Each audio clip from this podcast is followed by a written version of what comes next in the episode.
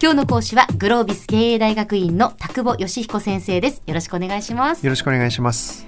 えー、先生はグロービス流ビジネス勉強力という本をお出しになりまして、はい、あのグロービスの他の先生方と一緒に書いた本ですけれども学び方を学ぶというのがキーワードでそのどうやって学んでいったらいいのかというのをですね、えー、書いている本なんですよね。はい。えー、先日からですねその先生が、まあ、いろんなこう情報収集をするにあたってまずはやっぱり本からインプットするということが大切であると、はい、でその本の読み方を教えてくださっているんですけれども、はい、まあ、合わない本は早めに見切りをつけましょうとかですね、はい、でまずは全体像から分かる本から読みましょうと、だからそれには中学校や高校の教科書が最適なんだっていう話なんかをね、してくださいましたけれども今日はその続きになりますね先生。そうですね。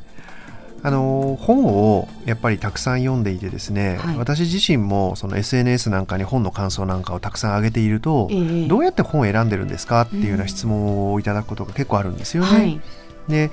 あの当然インターネットの本屋さんなんかで本を買うこともありますけども、私はほとんど毎週1回は最低本屋に行くようにしてます。あそうですはい、いわゆる行きつけの書店っていうのはあるんですよね。はい、で本屋さんっていうのはやっぱりその店長さんなり何なりが本を選んで入荷をさせたり、どの本を平積みにするかとかどの本を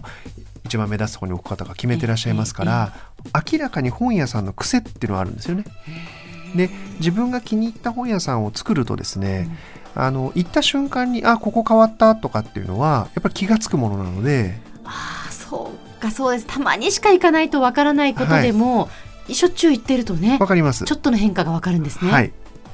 でそれをパッと見た時に、ええ、あなんか新しいの入ったなとかあこれって僕が気に入っているこの本屋さんの本を選んでいる人がおすすめの本なんだからってことで手が伸びたりもするわけですよね。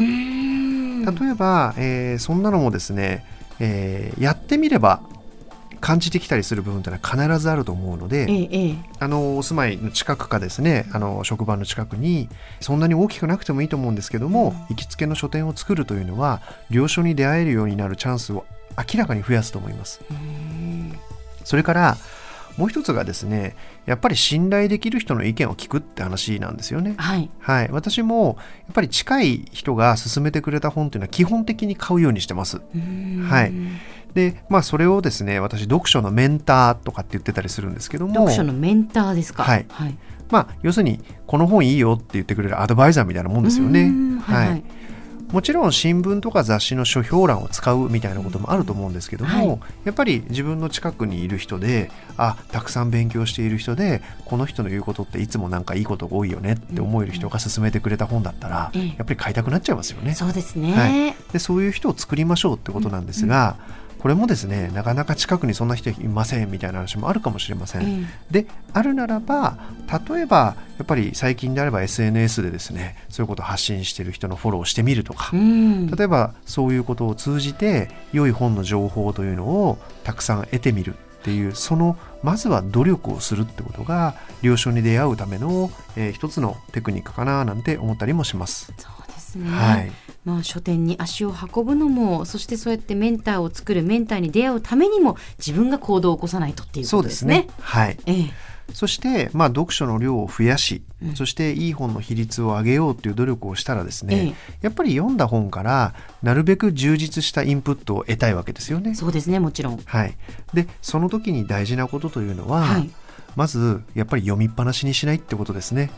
はい、本当に1行でも1節でも何でもいいと思うんです。やっぱり自分が引っ張り出せる状態にしておくってことがとても大事だと思います。えー、本当に1冊1行1冊2行でもいいですノートに少しメモっておくとか、はい、まあ付箋を貼っとくだけでも貼らないよりはいいかもしれませんよね。はいあのそんなことができればですね、えー、自分の頭の中で何かあった時に引き出しから取ってこれるみたいなこともあるかもしれません。はい、はいえー、私の友人にですね気に入ったところを全部スマートフォンのカメラで撮って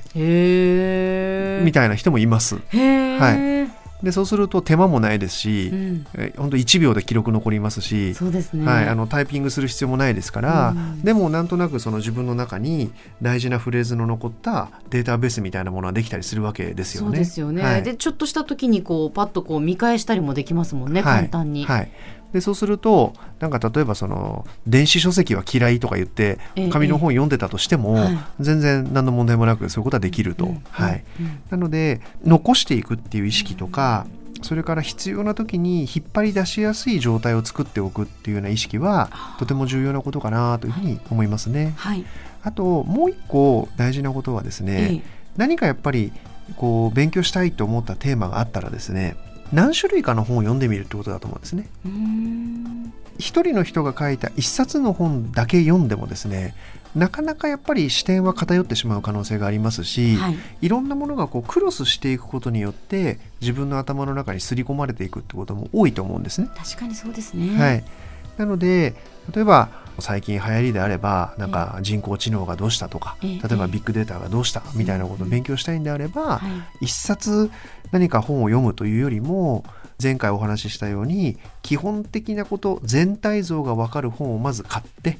そしてもう2冊ぐらい何か別の立場の人が書いた本。一人はビジネスマンが書いた本。一人は研究者が書いた本みたいな形で立場の違う人がこう書いたような本をですね、えー、同時に複数読んでみるみたいなことをやると、はい、自分の頭の中への刷り込み感みたいなことも増してくると思いますし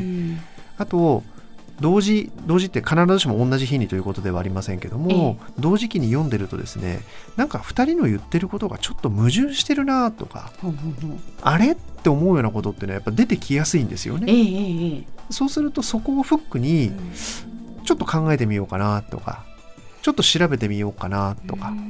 なんかこう特にですね偉い先生が書かれた本とかを読んでるとですねそうかそうかそうかそうかそうかって知らない分野であれば知らない分野であるほどやっぱりこう全てを受け入れてしまうんですね。そうなんですよ。ええ、でチェックのしようもないんですよね。はいはい。なんで種類の違う本立場の違う本を絡めて読んでたりとかすると、気がつきやすかったり。確かに、うん、あ果たしてそうなのかなっていうことをね持つことによってより深く掘り進められるっていうことですね。そうなんですよね。だから結局頭の中にどうやってフックを作るかみたいななんか引っかかりみたいなことを作っていくっていうのがとても大事なことかなと、えー、そんなふうに思っています。はい、はい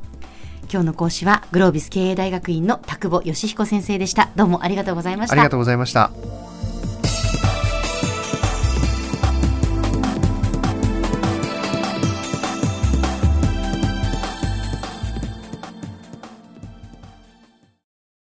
ゾクゾクグイグイメラメラつながる。ゾワゾワハラハラメキメキ。つながるズキズキ。モワモワホカホカつながる。キリキリ。ザワザワキュンキュン。ガンガン。ワクワク。ウズウズドキドキ。ルンルンバクバク。九州人のいろんな気持ちつなげます。九州から輝こう。キラキラつながる。 QTnet